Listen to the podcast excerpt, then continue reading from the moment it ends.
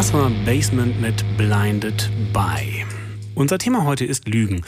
Und Lügen ist nichts weiter als die Unwahrheit zu sagen. Ganz leicht also? Nö, zumindest für mich nicht. Man braucht nämlich eine ganze Reihe von Fähigkeiten, um erfolgreich zu lügen. Man muss das Gegenüber gut lesen können. Man braucht harte Nerven. Ein wenig Abgebrühtheit schadet sicher auch nicht. Zu meinen Talenten gehört allerdings eher das Rotwerden und schwitzige Hände bekommen. Ich überlasse das Lügen also besser meinen Artgenossen. Aber mal abgesehen von den Homo sapiens, wie ist das eigentlich im Tierreich? Meine Kollegin Marlene Drexler hat sich damit beschäftigt. Marlene, können Tiere lügen? Also es gibt darauf keine ganz eindeutige Antwort, aber es gibt einige Hinweise. Also per Definition ist Lügen, dass man bewusst die Unwahrheit sagt mit der Absicht, jemanden zu täuschen. Das wiederum setzt voraus, dass man ein Bewusstsein über sich selbst und über andere hat. Das heißt, dass ich eine Fantasie darüber entwickeln kann, was mein Gegenüber denkt und fühlt, dass ich mich in ihn hineinversetzen kann. In der Psychologie spricht man von einer Theory of Mind. Hm, Kinder entwickeln diese Fähigkeit ja irgendwann im Kleinkindalter, wie unser Lügenforscher Professor Philipp Gerlach wohl in einem Interview erklärt hat. Aber soweit ich mich richtig entsinne, haben auch Menschenaffen eine Theory of Mind. Genau, zumindest legen die Ergebnisse einiger Studien das nahe. Und neben Menschenaffen übrigens auch Raben und Krähen. Das konnten zum Beispiel zuletzt Forscher der Universität Wien im Jahr 2016 zeigen. Das heißt, Menschenaffen, Raben und Krähen können lügen, genauso wie wir Menschen?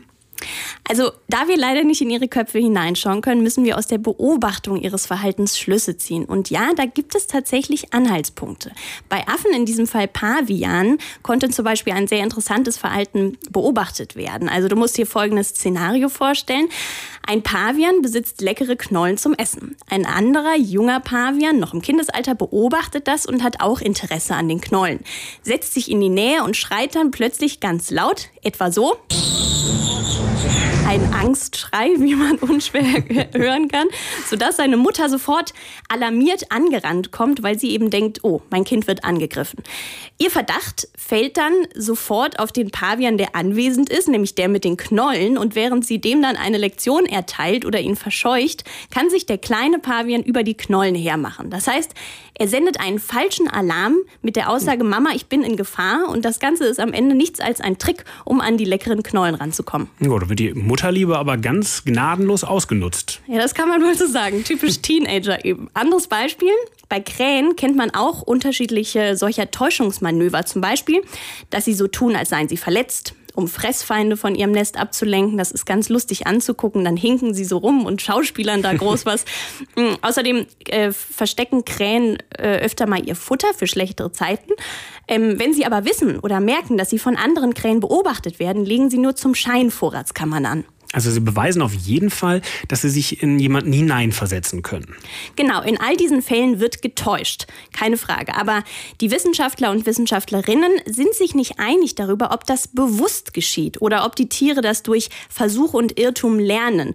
Und damit eine Lüge eine Lüge ist, muss sie bewusst geschehen. Aber abgesehen vom Lügen, was verwandte Spielarten angeht, Blöffen, Tarnen, Betrügen, da wimmelt es im Tierreich nur so von Experten. Also bei dem Stichwort Tarnen, da fällt mir natürlich natürlich direkt äh, das Chamäleon ein. Genau, das Chamäleon ist ähm, ein besonders notorischer Betrüger, kann man sagen. Und da reihen sich auch zahlreiche andere Tiere ein, zum Beispiel die Stabheuschrecke. Die führt quasi ihr gesamtes Leben als Lüge, indem sie aussieht wie ein Ast. Das ist wirklich verblüffend, also muss man sich mal angucken. Die sieht aus wie ein Ast und wird deshalb auch wandelnder Ast genannt. Es gibt dafür auch ein Fachwort, Mimese, das beschreibt, wenn Tiere sich ihrem Lebensraum optisch angleichen können oder grundsätzlich grundsätzlich sehr ähnlich sind. Wer Mimese beherrscht, kann sich dann quasi vor aller Augen sehr gut verstecken, im Tarnmantel quasi. Und neben der Mimese gibt es noch so ein Phänomen, das heißt Mimikrie. Das beschreibt, wenn Lebewesen einen gewissen visuellen, auditiven oder den Riechsinn ansprechenden Reiz nachahmen können, damit sie dann entweder als etwas anderes wahrgenommen werden, als sie sind, oder als etwas Gefährlicheres, als sie sind. Bei Mimikrie geht es dann darum, die Feinde zu verwirren. Hm. Da würde mir jetzt aber auf Anhieb gerade kein Beispiel einfallen. Hast du da vielleicht was parat? Ja, zum Beispiel äh, die Schmetterlingssorte Tagpfauenauge. Man kennt den auch so ein bisschen. Der ist so kupferfarb. Ja, ja. Hm. Und der trägt auf seinen Flügeln so ein Muster, das aussieht wie große Augen. Und mir war das vorher nicht bewusst, dass das auch wirklich Augen sein sollen, weil er eben hofft, dass seine Feinde denken, äh, sie hätten ein riesiges Tier mit riesigen Augen vor sich und eben keinen zarten, wehrlosen Schmetterling.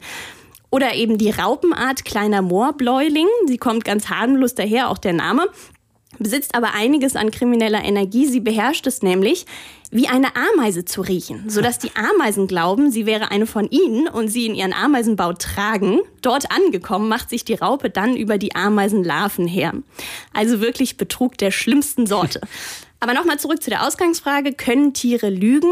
Weder Mimese noch Mimikry sind bewusste Verhaltensweisen und daher auch unserem Verständnis nach keine Lüge. Ob Tiere tatsächlich bewusst lügen, ist nicht so ganz klar, aber in den Disziplinen Blöffen, Betrügen und Tarnen haben sie uns Menschen einiges voraus. Danke Marlene für die Infos.